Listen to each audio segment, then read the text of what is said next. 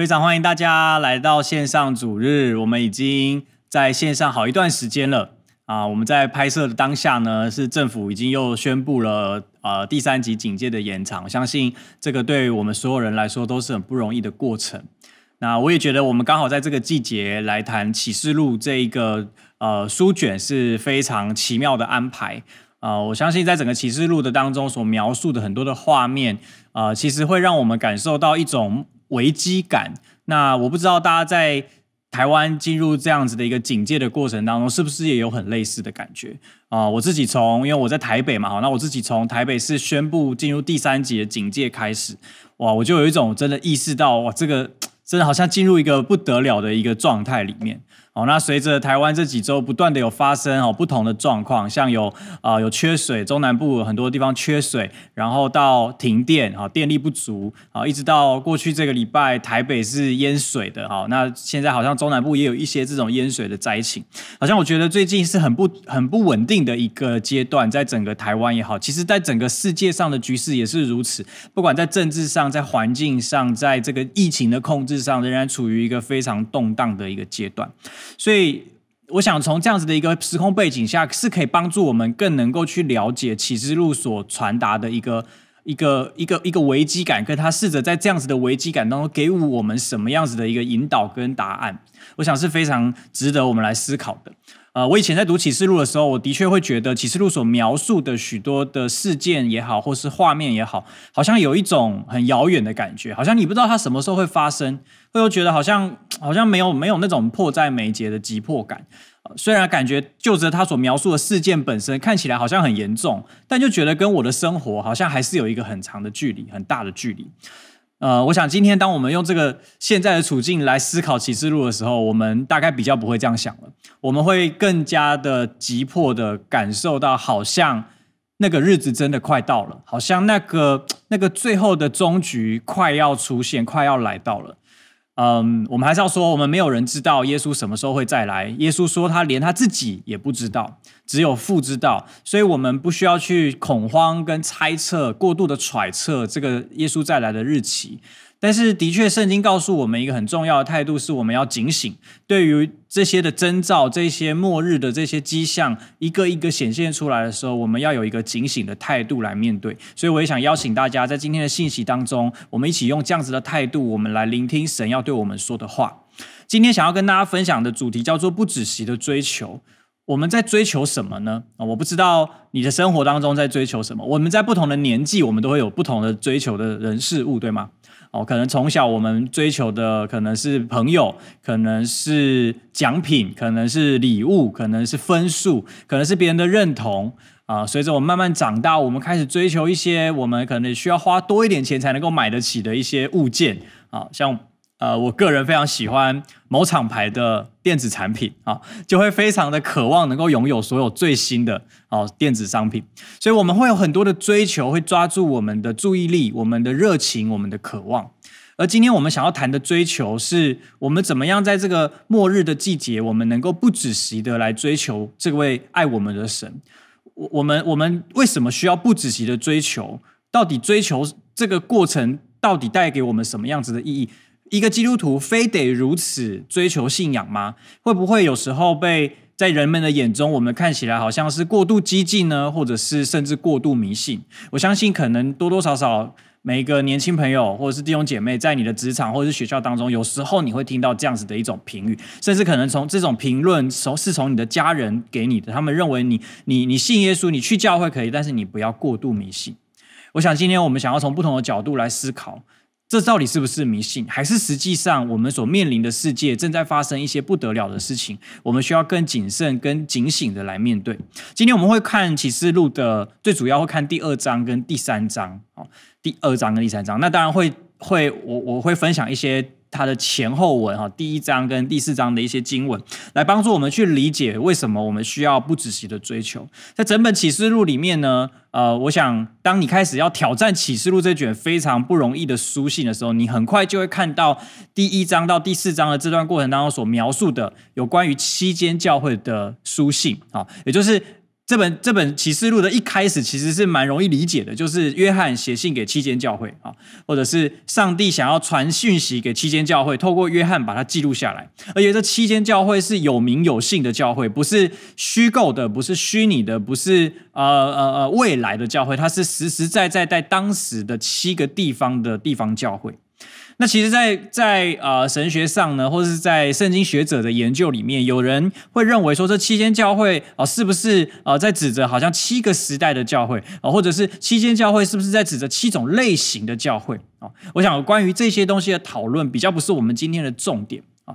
呃，今天的重点会在于这七间教会跟我们有什么关系啊？我们如何在读七间教会的书信的时候，能够从这里面去发现？我们如何不止息的追求神？又或者我更精确的说，在读这些期间教会的书信的时候，我们试着去想，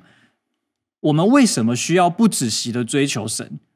这很重要吗？这跟末世有关吗？这跟我们的未来有关吗？好，我想答案是非常肯定的，是有关的，所以我们今天才会谈这个主题。啊、呃，今天我选择了一个主题经文，在启示录的第三章二十一到二十二节。啊，如果你有圣经的话，我邀请你现在可以打开圣经啊，或者是你的手机的 App 可以把它打开，我们可以一起来看启示录第三章二十一到二十二节。我来念给大家听，他是这样说的：他说，得胜的，我要赐他在我宝座上与我同坐，就如我得了胜，在我父的宝座上与他同坐一般。圣灵向众教会所说的话，凡有耳的就应当听。好，在第一周于轩跟我们分享的信息里面也有提到这句话，说凡有耳的就应当听。呃，如果我们看这七间教会的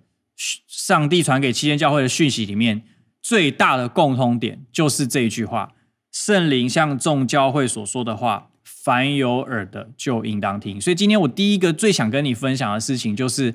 圣灵是会向教会说话的，也会向你说话的。特别在这个末世，我们更迫切的需要圣灵对我们说话。你可能会觉得啊，圣经不是都写完了吗？圣经不是已经很多很多字了吗？耶稣的话已经很多了，为什么圣灵还要再说话？事实上，当我们更仔细来看这期间教会的呃的讯息的时候，你会发现。这些话也不是什么新鲜的话，这些话也不是什么跳脱圣经真理的话，但是这些话却是从圣经的真理当中更具体的指着这间教会说的话。所以，我们需要圣灵来帮助我们，引导我们去发现，现在这个阶段对我们的教会以及我们个人的生命来说，上帝对我们的带领是什么？怎么从从这样子的一个过程中，更准确的去回应神在我们生命中的计划？所以我还是要说，圣灵会不断的向这幕后的世代的教会说话，会用他的气息向我们每一个人的生命说话。我们要将我们的耳朵打开，因为圣经说，凡有耳的就应当听。我想我们都有耳朵，但是我们的耳朵是否向圣灵开启，会决定我们能不能够听见圣灵对我们说的话。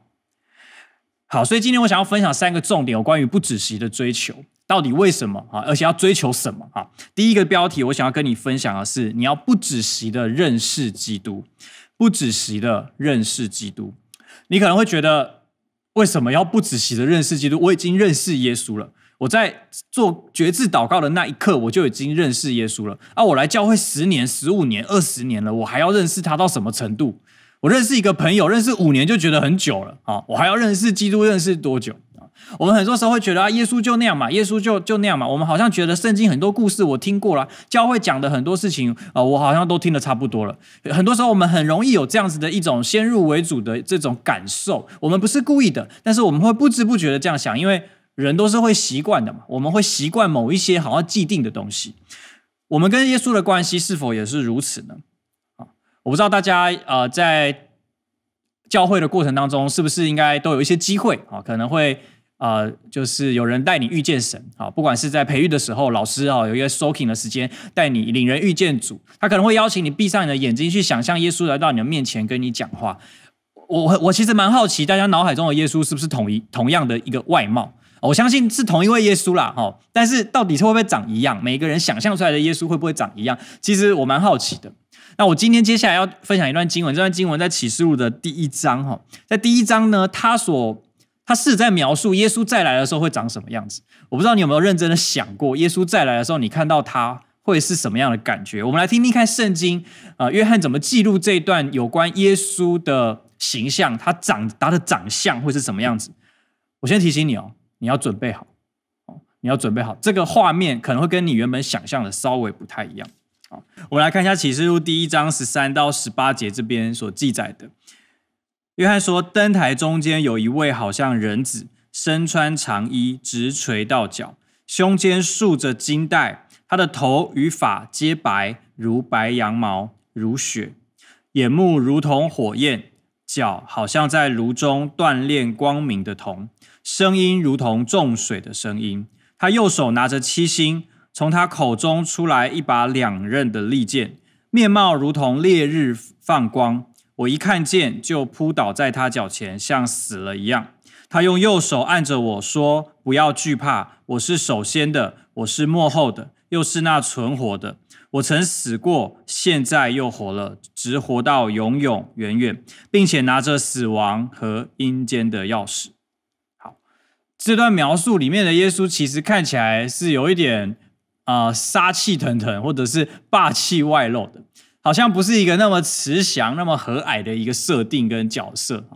甚至让约翰看到的那一瞬间是是几乎死掉了，像死掉一样。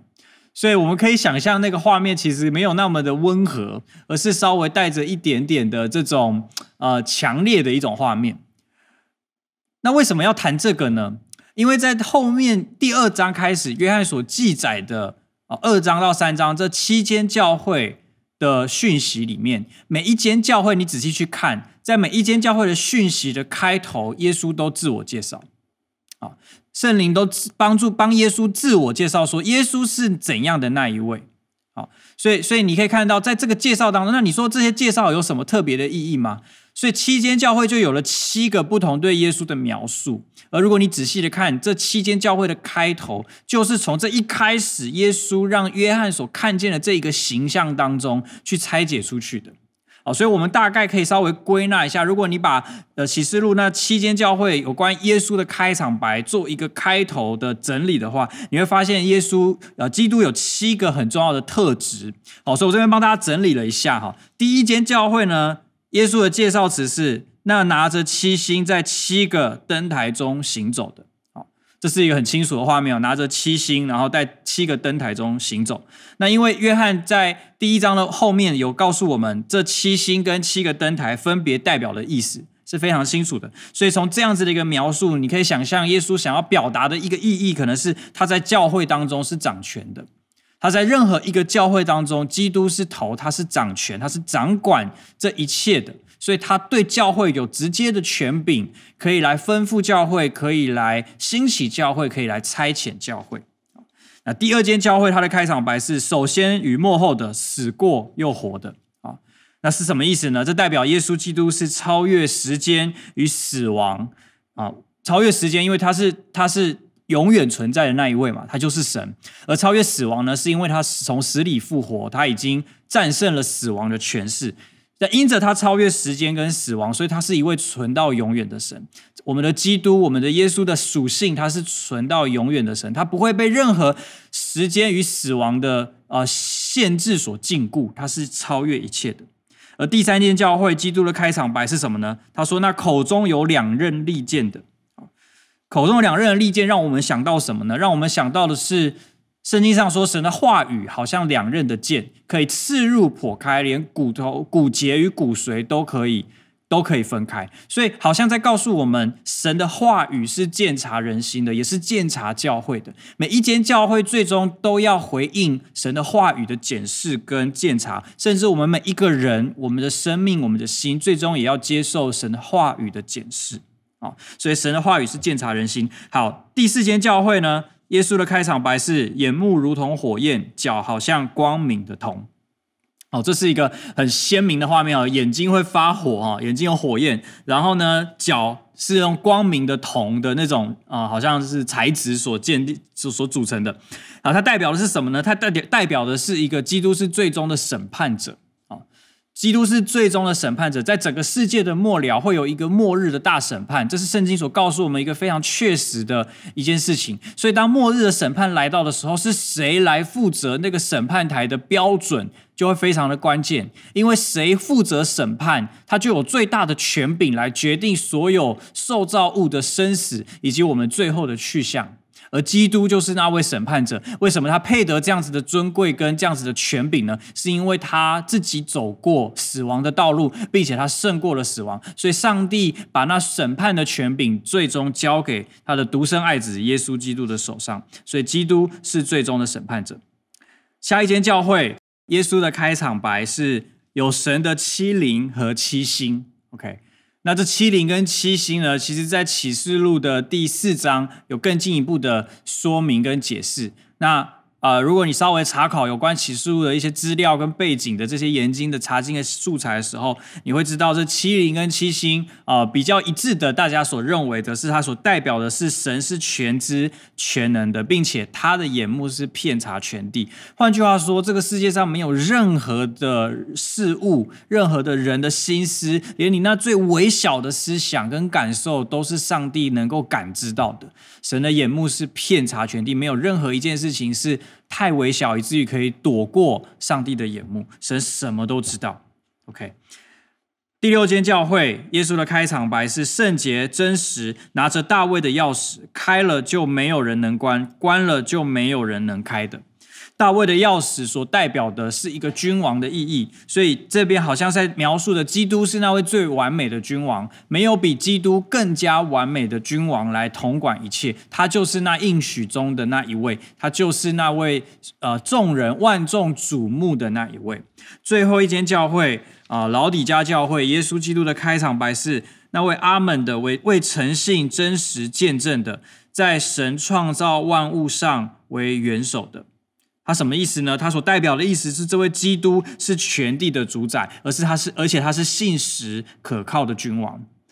所以，从这七间教会，耶稣不同的彰显，我们知道一件事情，就是神其实是很丰富的。我们所爱的神，我们所认识的这位基督，其实是非常丰富的。所以我想要鼓励你的是，不管你来到教会多少年日，不管你觉得你认识耶稣有多少，我要说，耶稣值得我们用尽一生去追寻，用尽一生去去认识，因为就连我们身边的家人、朋友、同学、同事、主管，我们可能用尽。我们最大的力气还不能够完完全全的认识他们，更何况是这位创造宇宙的神，是这位这么浩瀚、没有边界、超越时间、空间、生死的神，他足以让我们用尽一生的年日，用最新鲜的态度去探索他是怎么样的一位神。我不知道你有没有这样子的体验，就是当你在认识神的过程当中，你觉得你好像已经认识他了，你觉得你好像已经经历过他了，但是在着你生在你生命当中不同的季节当中，你仿佛会发现上帝更加真实的面貌，好像他下每一次对我们的彰显，对对我们的祷告的回应，都是好像第一次一样，都是好像我们更深的认识他一样。我想要鼓励你在你的生命当中，需要去找寻这样子的一种热情，是我们对耶稣基督的认识是可以不断的被扩张、不断的被、不断的被打开的。让我们不要觉得耶稣很无聊，不要觉得跟耶稣说话好像没什么。你知道，很多时候我们、我们、我们不小心的允许这样子的一种潜在的意识在我们的里面，以至于我们开始对神失去热情，我们对基督失去那个探索、认识他的这种好奇心。这其实是非常可惜的，这将使我们大大的错过基督真正的丰富，而。比较可怕的是，当我们错过基督真实的样子跟丰富的面面相的时候，我们会错失了神所代表的这些意义当中的一些一些宝贵的真理，以至于我们的生命会不小心的在某一些的处境中，我们没有用正确的方式来跟这位神建立关系。我们可能会选择逃避，我们可能选择封闭自己的心，我们可能会选择一个一个没有这么柔软的状态来面对。这位这个信仰，或是面对这位神，我想要鼓励你，耶稣随时随地都在等待着我们来认识他，因为他渴望我们跟他建立一份紧密的关系。而最终，当我们看见耶稣再来的时候，他所呈现的这个样貌，虽然看起来好像有些许的恐怖，或者是些许的吓人，但是我要鼓励你，正因着我们跟他有这份紧密的关系，以至于我们在这样子的一个。状态里面，我们不会不敢靠近他，我们不会害怕的，无法不不想要承认他的存在，不想要面对我们跟他的关系。好像约翰一样，虽然一开始看到吓了一跳，因为这跟他认识中的耶稣有太大的差异。可是随着耶稣伸手扶他起来之后，他就开始领受了关乎这七间教会那超级宝贵的一个预言，或者是一个劝勉。你知道这样子的一个祝福，是因着他跟耶稣这紧密的关系，以至于可以得到的。所以，我也想鼓励所有的年轻朋友，所有的弟兄姐妹，我们可以这样子的来渴慕神吗？我们可以这样子的来渴慕他，认识他，直到我们更深的像他吗？在以弗所书有一个经文，我想多数的我们不会很陌生。当我们在谈到五重职事的时候，我们就会说，这五重职事的它有一个目的，这个目的是什么呢？在以弗所书四章十三到十五节是这样记载的。他说：“只等到我们众人在真道上同归于一，认识神的儿子，得以长大成人，满有基督长成的身量，使我们不再做小孩子，中了人的诡计和欺骗的法术，被一切异教。”之风摇动，飘来飘去，就随从各样的异端。我用爱心说诚实话，凡事长进，连于元首基督。我想要跟你分享一件很重要的事情，是我们在教会所领受的一切恩赐、才干，我们所我们所释放在我们的职场、我们的学校所有的恩赐才能，这些五重职事的彰显。你可能为朋友发预言，你可能你可能去开拓教会，你可能建立了一个祷告会的小组，你可能呃你可能在在学校或者在小组里面有机会来分享神的话、教导神的话，你可能很渴望传福音，带了很多朋友来到教会。你知道这些是五重职事的彰显，都是上帝的恩赐在我们里面运作，但是我要今天要鼓励你，这些东西有一个最终极的目的，这个目的就是四章十三节所说的，是要我们众人在真道上同归于一，认识神的儿子。我想请你特别把认识神的儿子的这个这句话圈起来。我们所做的一切是要使众人能够一起来认识神的儿子。换句话说，认识神的儿子是这一切的重心，是这一切的目的，是我们所生活、动作、存留、气息最终的目的，是我们可以真实的认识基督，跟他建立一份真实的关系。在这里的认识，不是只是哦，我知道，我知道他的名字，哦，我知道他喜欢什么，我知道他的兴趣是什么啊。这里的认识是指我们跟耶稣基督产生一个极度紧密、密不可分的关系。而且你注意哦，这里的这样子一种关系，不是只有你个人跟基督，而是众人在真道上同归于一。什么意思呢？就是你想象你现在跟教会，我们现在都在隔离嘛，所以我们看不到彼此。但是你想象跟你同小组的家人，还有你同区的啊这些这些朋友，然后呢，你再想象还有很多不同区的、不同都区的，然后你再想象还有很多不同分堂点的。最后，你再想象，还有很多不同宗派的教会、不同国家、民族、种族、语言，这些所有的都是属于这个众人的范畴，而这个众人最终会怎么样？会全部变成一。哦，你可以想象那画面吗？有点恶心啊！就所有的人啪就挤在一起，你就觉得很挤啊！每个人都挤在一起，所有的人在真理上、在真道上、在基督的信信心，在这一个这本圣经所描述的真理当中，我们在这样子的基础中，成为一个极度合一跟紧密的团的的一个存在。而这一个存在呢，在跟耶稣基督神的儿子产生一个紧密的关系。换句话说，就是全部挤在一起。呃，在我们家会玩一个游戏哈，从小我们会玩一个游戏，我们取了一个名字叫做“气团招”，我到现在还是不知道那是什么意思。但那个东西的状态就是全家人抱在一起，然后很用力这样。呃，所以现在我就会跟我两个儿子玩这个游戏，好，我就是说我们来气团招，然后就会三个男子就是紧密的拥抱在一起。呃，蔡琴目前为止非常拒绝这个活动哈，所以就只有我们三个男生抱在一起，就是那种很紧、很紧、很紧的感觉这样啊。好，那至少我的小孩玩得很开心，好，这样就够了哈。好，你知道这就是那个画面吗？我们最终我们要跟耶稣有一个非常紧密的连结，而这个紧密的连结会使我们怎么样？使我们长大成熟，有基督长成的身量。所以各位弟兄姐妹，不管你现在几岁，我们的生命最终极的目标是要像基督一样的成熟，像基督一样的一样的。呃，呃，有智慧，然后我们可以分辨是非，分辨好歹。我们不会受到这些环境，或者是旁边的这一些，不管是假先知、假教师的这些这些虚假的话语所摇动、所困惑。我们不被这些东西动摇、飘来飘去，而是我们非常的单一专注的持定跟。我们的元首耶稣基督产生一个紧密的连接，你不会随随便便被带走。你知道，越靠近末世，你越要想一个问题，就是因为你不知道耶稣什么时候会再来。耶稣再来的那一天，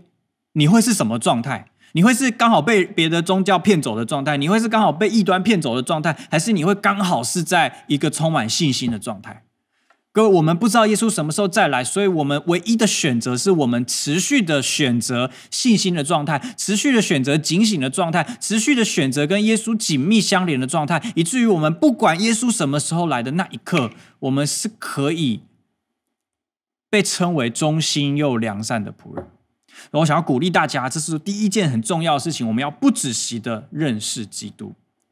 第二个标题想要跟你分享的是不止息的抵挡罪恶。不止息的抵挡罪恶。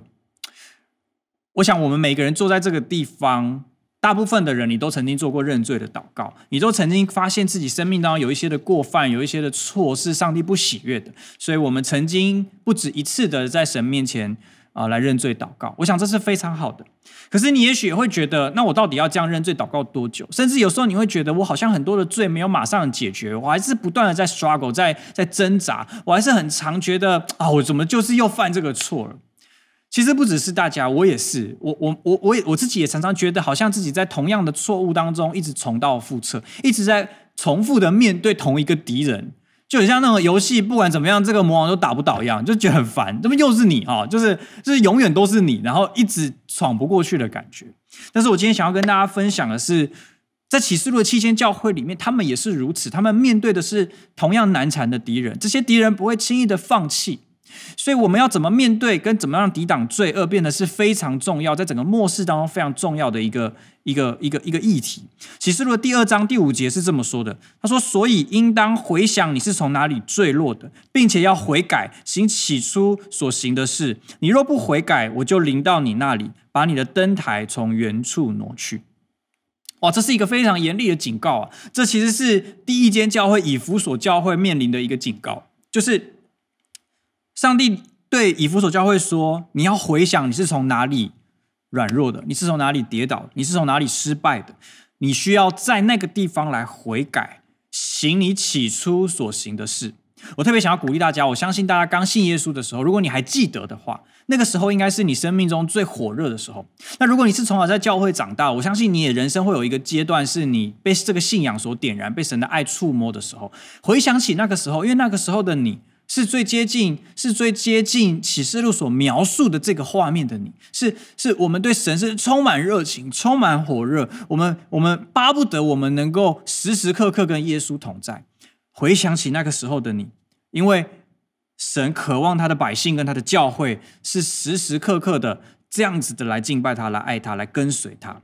他说：“如果你不悔改，我就会临到你那里，把你的灯台从原处挪去。”换句话说，神原本设立了这间教会，但是如果这间教会没有办法跟上，没有办法悔改，回到那起初的爱，回到那起初神呼召他要去完成的使命，那么。这些这个教会的灯台会被挪去，也就是他会失去他的权柄，他会失去他的影响力，他会失去他能够照明照亮这个世界的这样子的一个恩膏。所以我想要鼓励你，如果你渴望你的生命持续的行走在跟随神的道路中，在影响这个世界的这个行列中，可以看见我们的身影的话，我们需要常常的回到他的面前，我们需要常常的来抵挡罪恶。我帮大家整理了一下这七间教会他们面对的不同的挑战。这七间教会里面只有两间教会没有被骂，剩下五间都被骂，而且这五间里面还有一间被骂的一无是处啊！就一其他几间都还有得到一点称赞，然后再被骂。啊、有一间是从头开始就骂到尾啊，就是 你没有一样是好的啊，没有一样是好的哦、啊，所以呃严格说起来应该有两间是这样，只是有一间呢这个口气比较不是很好，所以你会发现每个教会的状况不太一样，这也应应对着是现今我们各个教会的状态不一样，甚至我们每一个人的状态都不一样，所以我接下来所分享这七个挑战，你不一定全部都在面对，也有可能有一些东西不是你现在在面对，是你未来会面对的。好，我想要鼓励你，不管怎么样，如果你听到了有关。乎你现在正在面对的一种处境，我要鼓励你悔改跟回想那个起初的状态，起初我们认识神的时刻，我们的样子，那个是最重要的一件事情。好，所以我整理了这个，大家可以看一下投影片哦。第一个是以弗所教会，他被责备的地方是他离弃了起初的爱。啊，我把这东西称为教会的挑战，就是说每一个教会或是每一个信徒，我们都有可能不小心变成这个样子。以弗所教会是一件非常棒的教会，他们有他们对真理非常的执着，非常的热衷，但他们忘记了起初的爱。我想要鼓励你，我也想要提醒你，我们的生命是否忘记了起初的爱？是否在信仰的追求中，我们渐渐变得骄傲，我们渐渐变得不可一世，我们渐渐的得到了一种基督徒的优越感？我们开始忘记了起初的爱，起初的接纳，起初的那种那种道成肉身的爱。我们愿意为别人做多少？我们愿意为为别人付出的那这种爱，是不是还在我们的生命当中呢？第二个教会士美拿，他所面对的挑战是什么？就是他为义受逼迫啊，他所在的处境是生死攸关的，是他因着信仰可能会被关，甚至可能会被杀的。所以在这间教会里面，他们面对一个极大的苦难，面对极大的试炼，他们为义受逼迫。也许你现在正在为义受逼迫，也许你的逼迫来自你的家庭，来自你的同学，来自你的老师，来自你身边的环境。也许你的环境不容易让你能够来敬拜神，特别在现在隔离的期间，大家都在家里，有时候对你来讲，要听主日，要参加小组都非常的困难，几乎要闹家庭革命。我想要鼓励你。这间教会跟你面对一样的困境，甚至他们更艰难的在前进着，但是他们得着神极大的称赞跟奖赏，因为他们愿意承担这样子的逼迫，并没有离弃真理。你也可以效法他们，成为这样子的一个得着奖赏的人。第三间教会面对的挑战啊，别迦摩教会面对的挑战是啊，结党并且扭曲真理。这个教会出现了一个问题，是他们里面的许多人传讲错误的真理，扭曲了真理之后，但他们不只是自己扭曲，他们还试着去影响身边的人，导致整个教会其实处在一个分裂的状态。而这样子的结党跟扭曲真理的情况，也是被啊、也是被圣灵大大来责备的。所以要鼓励大家，在教会当中，我们很重要的是一个合一，是在教会里面彼此在关系上的合一，在真理上的合一是非常非常重要的。当你对圣经有一些不同的看法，或是有一些疑惑的时候，你可以来啊、呃、寻找你所信任的这些属灵的领袖，来跟他讨论这些圣经的问题，并且在这个过程当中，更多的去明白神的心意，更多的去明白整本圣经的的一个脉络，还有它的价值观。我想这是非常非常重要的。第四个教会是推雅推拉教会，这个教会被批评的呃的点，或或是说他们面对的挑战是情欲上面的挑战。在这个教会当中，有许多放纵情欲的事情发生，所以导致这个教会的整个运作上面其实充满着混乱。这些的情欲导致这个教会在在跟世俗的这些这些呃呃呃生活上面是无法切割的，所以整个教会非陷入一个世俗化的危机当中。这也是今天的教会需要思考的：我们是不是不知不觉的？也在这样子的过程里面，失去了我们自己真正应该有的一个界限，还有我们真正该有的一个样式。我想，我想这是非常重要的。我们身为教会，我们身为被神所呼召的上帝的百姓，我们是谁？还有我们应该持守哪一些的原则，在这个幕后的世代会显得更加的关键。下一间教会叫做撒迪，这间教会面对的挑战是他们有名无实，是一个灵性的死亡。这就是我刚刚说的那一间被批评的一无是处的教会。这间教会里面，上耶呃耶稣直接指责他们说：“你们没有一样是完全的，你们看起来有一个宗教的外衣，你们有那个名分，有一一个叫教会的这个名称，但是你们是没有内涵、没有实质的，你们的实质的信仰生活是空洞的。”是死亡的。我要鼓励大家，我不知道我们有当中有多少的人，也许你觉得你的属灵的生活好像是这种感觉，好像面对着死亡，好像面对着是一种空洞，你找不到找不到那个属灵生活的美好跟满足。我想要鼓励你，上帝在带领你回家，他在带领你去找寻那真正重要的事情。下一间教会，菲拉铁非教会，这间教会所面对的挑战是说谎话、自欺欺人的基督徒。这是第二间没有被指责的教会，然而他们的他们的处境是非常严峻的。在这间教会的当中，有许多欺骗的事情在发生，有许多人恶意的想要欺骗这个教会，想要带带歪这个教会的风向。可是这间教会守住了他们应当守住的信仰，他们非常的警醒在其中，来跟随神的真理。所以，我想这是也是给我们一个很好的榜样，在这样子不容易的谎言满天飞的一个时代当中，我们仍然是可以找到真理的。最后一间教会想。想必是大家最熟悉的教会，是老底家教会，我们都很熟悉。他被批评为一间不冷不热的教会，他们所面对的挑战是基督徒不冷不热的态度。所以耶稣直接说：“我巴不得你们或冷或热。”神不要我们做一个不冷不热的基督徒，好像我们啊，我都有来聚会啊，我都有去小组啊，我都有十一奉献啊。可是实际上，你看到人的时候，不会想要去关心他；实际上，你看到你看到呃有需要的弟兄姐妹的时候，你不会想要伸出援手。或者是当你来到教会，你虽然只在行在这一些的，好像好像宗宗教的这些仪式的里面，可是可是你已经对上帝没有热情了，你对神已经没有那个燃起来的那种火热，想要去认识他，所以好像在这个过程里面，你逐渐的失去了身为一个基督徒对神的这种渴慕跟追求。各位基督徒们，让我们一起来思想，一起来反思，我们的生命是不是需要重新的被点燃？启示录第三章第四节，当谈到撒迪教会的时候，约翰记录了这句话。他说：“然而在撒迪，你还有几名是未曾污秽自己衣服的，他们要穿白衣与我同行，因为他们是配得过的。”你知道，虽然这些教会面对这么大的挑战，这么多不同形式的挣扎，但是你知道，每一间教会，上帝都为他们预备了一个奖赏跟产业。即便是撒迪这间一无是处的教会。神仍然看见，在他们当中有几名是未曾污秽自己衣服的，还记得吗？刚刚撒迪教会是一个有名无实、是一个灵性死亡的教会，在这么艰困的环境里面，里面仍然有一些基督徒，他们是未曾污秽自己的衣服，他们要穿白衣与我同行，因为他们配得。你知道“穿白衣”这个字眼在启示录里面不断的出现，它所代表的是一种身份，是一种经过试炼后全然成圣的一个生命的状态。我要鼓励你，这是上帝对我们生命的呼召。我们每一个人最终要像他一样圣洁，因为他因为神是圣洁的，所以我们也要圣洁。我们会像他一样圣洁，这是一个应许，这是上帝给我们的应许。是当我们选择不让自己沾染污秽的时候，我们最终会得着。这个白衣的外袍，成为我们生命中的一个奖赏。希伯来书十二章四到六节这么告诉我们：他说，你们与罪恶相争，还没有抵挡到流血的地步，你们又忘了那劝你们如同劝儿子的话，说：我儿，你不可轻看主的管教，被他责备的时候也不可灰心，因为主所爱的，他必管教，又鞭打凡所收纳的儿子。这句话听起来好像不是那么的顺耳，因为我们好像不喜欢被管教。但是我想要提醒你，就是因为我们这儿子的身份，我们生命中才会经历管教的事实。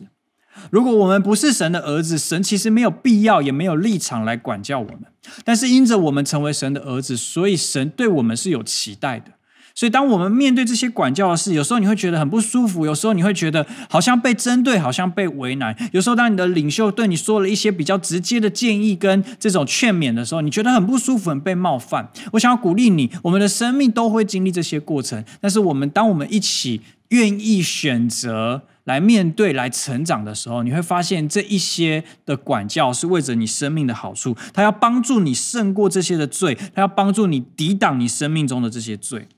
所以呢，这个在在这个七个教会里面呢，其实神就就就劝勉了我们要有几种。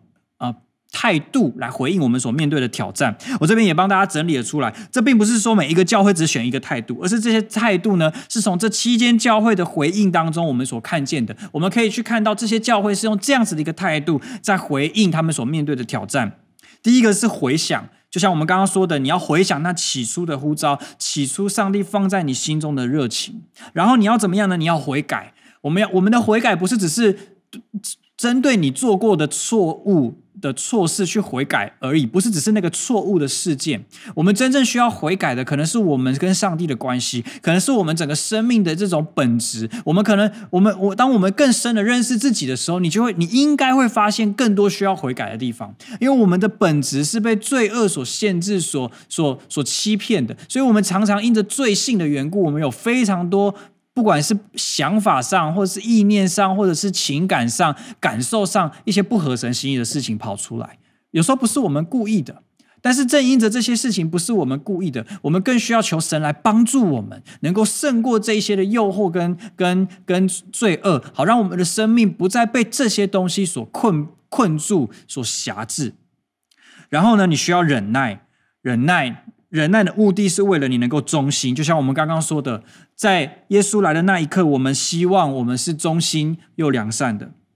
然后你需要持守，持守什么呢？持守你所领受过的这些真理，持守神的话，持守信心，持守你对上帝或是你对神对在你生命中的呼召的这样子的一个尾声。你需要持守，持守是非常重要的一个一个一个品格，一个态度，使我们可以持续的走在神的心意当中。然后我们需要警醒，我们需要一个培养一个警醒的态度。我们需要不管在你的生活当中遇到什么样子的一个环境，你都能够警醒。你知道在老底嘉教会他们为什么不冷不热吗？因为他们过得太舒服了。在他们的的圣经上描述说，他们以为是富足的，但其实他们是贫穷的。什么意思？就是你可以想象，在他的生活里面，他其实什么都有，他什么都不缺。可是从神的眼光看他，却是极度的贫穷。你知道这这种认知的落差也会发生在我们的身上。我们以为我们自己的生活很好，我们以为我们自己的生活在追求的就是我们想要的。可是有没有可能从神的眼光来看的时候，我们是贫穷的，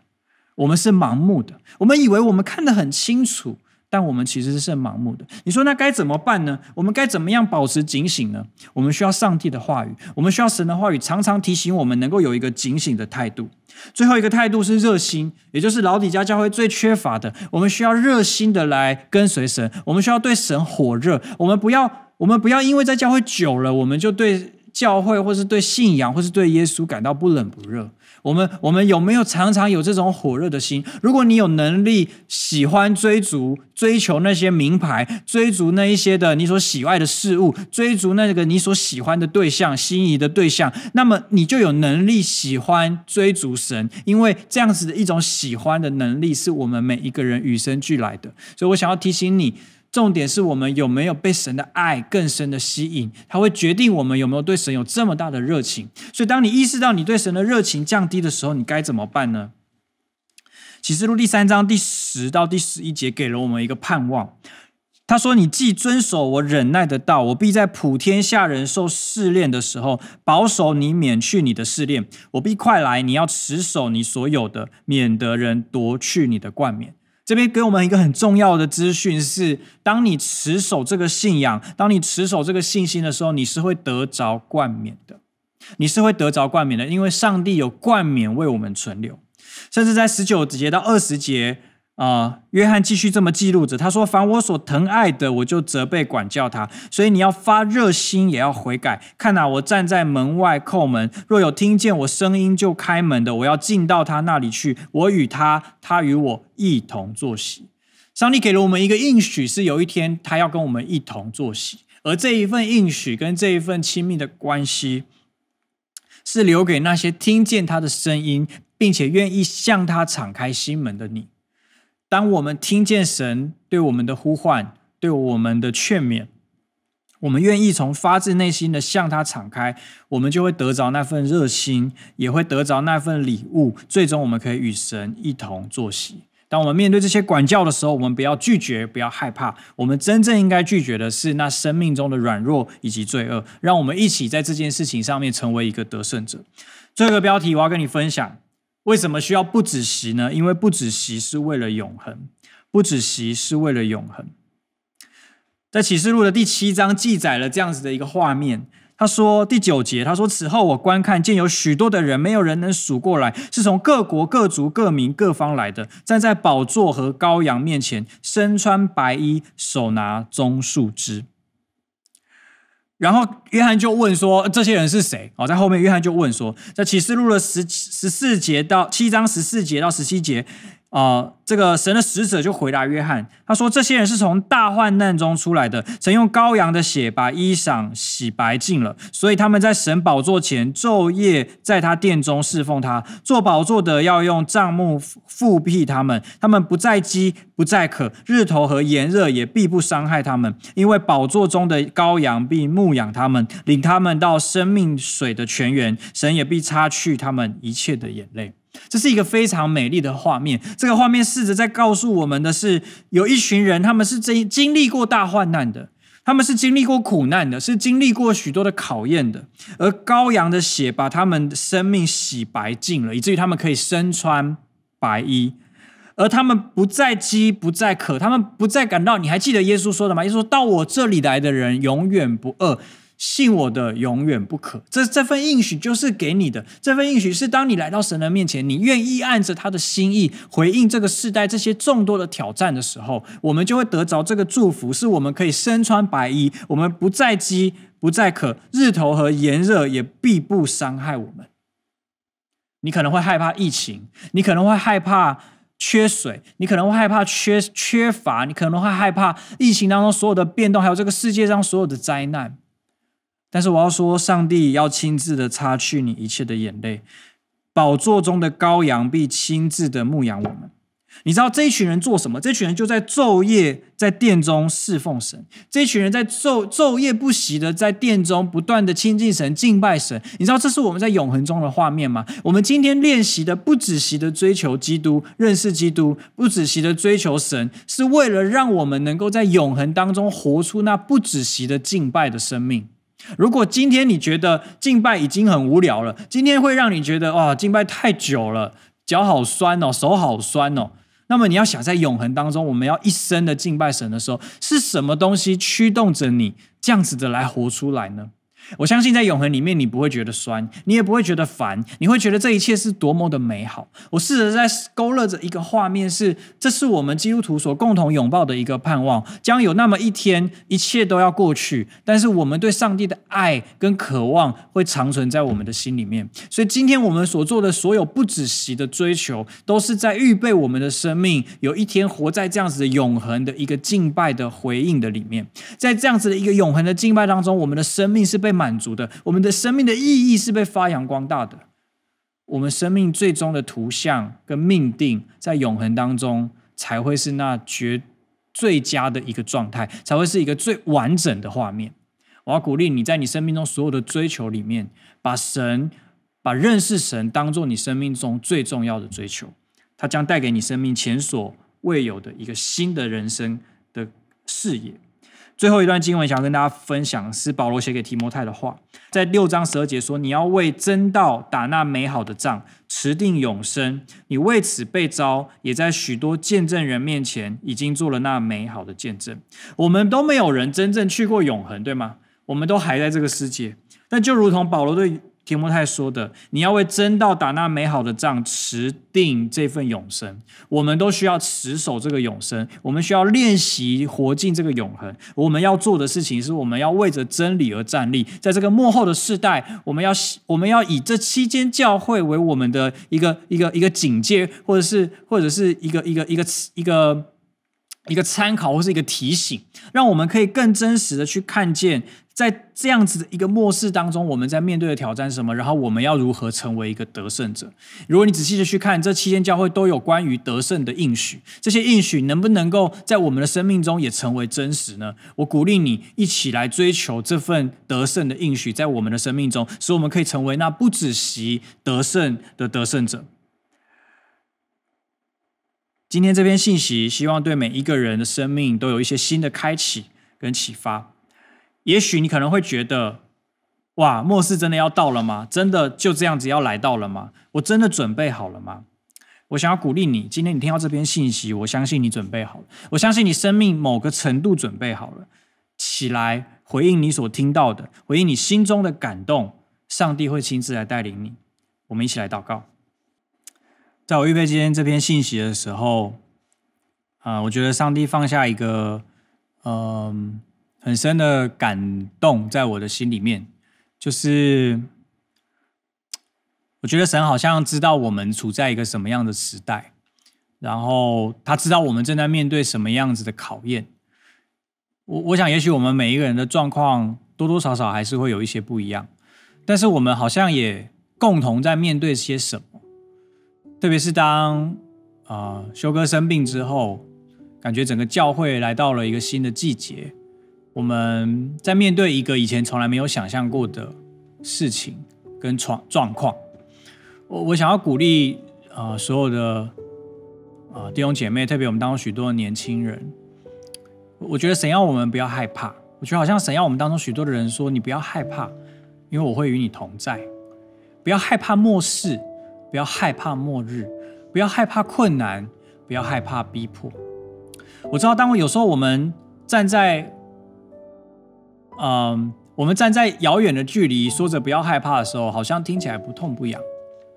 可是我今天想要告诉你的是，我们其实，在同一艘船上，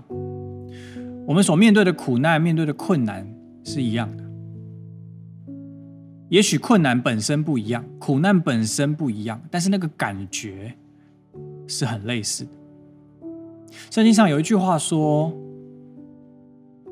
如此可以补满基督患难的缺欠。”我以前常常不明白，耶稣基督的受难还有什么缺欠要我们去补满的吗？难道耶稣的受难还不够吗？耶稣的受难不已经挽回了一切，不已经解决了一切吗？难道还有什么是耶稣没有完成的吗？前阵子我爸爸生病的消息传到我的耳中的时候，我其实是很作恶的。而当时我对我来讲，需要消化很多自己的情绪跟感受。我没有，我没有办法很理性的思考这件事情，所以我就问神说，我就想到这个经文，然后我就问神说，为为什么，为什么，为什么还需要，还需要我们来受苦？为什么还需要我们来受苦，来补满你的缺欠？不是你已经完成一切，你不是宣称你已经，你已经终结一切了吗？为什么我们还要面对这些事情？我想这是我们很多的人都会有的一个心声。你知道当时神回答我说。他说：“因为我也很想要继续的陪在你们身边，或者更准确的来说，我想要让你知道，让你感受到，我就陪在你的身边。可是如今我坐在天上的宝座，我知道你感受不到，我就在你的旁边。即便我就还是在，即便我借着圣灵，我随时存在在你的生命当中来陪伴你。但是我知道你，你也许在某些情境下，你感受不到，你感觉不到，我就在你旁边。”所以那种对我来说是一种缺欠。我多么希望我能够亲身的陪伴在每一个人你所面对的那个困难的当下，我就可以让你感受得到，我就在你旁边。我多么希望你能够知道我在那里。但是我知道某一些的情境里面，你感受不到，你会有很多的疑惑、困惑、眼泪、愤怒。所以这也是我的邀请。我想要邀请你，能够补满这个缺欠，借着你所走过的苦，你所经历过的痛，来补满我所没有办法让人们感受到的那个部分。试着去陪伴那些跟你有一样痛苦的人，试着去倾听他们跟你一样的心声，试着听听他们正在经历那些你曾经走过的路。你是为我做的，你在补满我患难的缺欠。我感觉今天上帝把这段话也送给你，也许他在回答你为什么你会受苦，然而他也许在邀请你，可以成为像他一样的人，去陪伴那些正在受苦的弟兄姐妹。也许他不是基督徒，可是你知道他的生命正在遇到一个很不容易的处境，你能不能够成为耶稣的代言人，好像代表耶稣，好像耶稣的大使一样？去站在他的旁边，蹲在他的旁边，陪在他的旁边。我相信你会愿意，我也相信神现在正在放下这样的感动在你的心里面。我们当中有一些人，你对于末世感到害怕跟恐惧，我想要为你来祷告，求神挪去我们心中的那一些恐惧以外。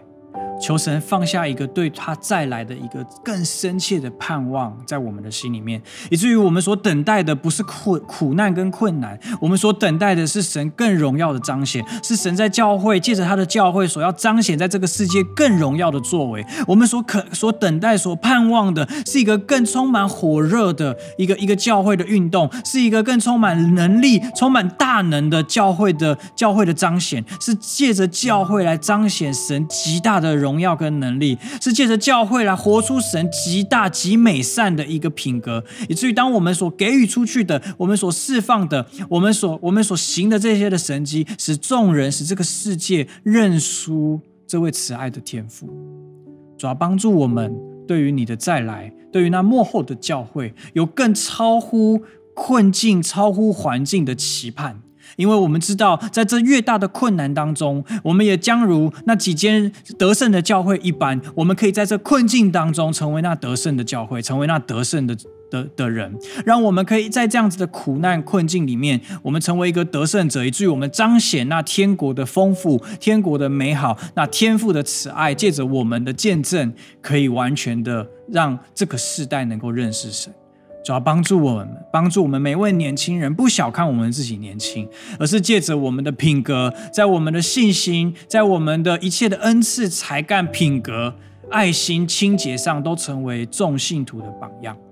主要让我们能够为你而站立。最后，我想为我们当中的一些第一次参加教会聚会，你听到这样的信息的人来祷告。也许你从来没有想过教会是一个怎么样的地方，也许今天大大颠覆了你对这个信仰还有对教会的认知。也许这今天的信息，甚至有一大部分你其实听得不是很明白。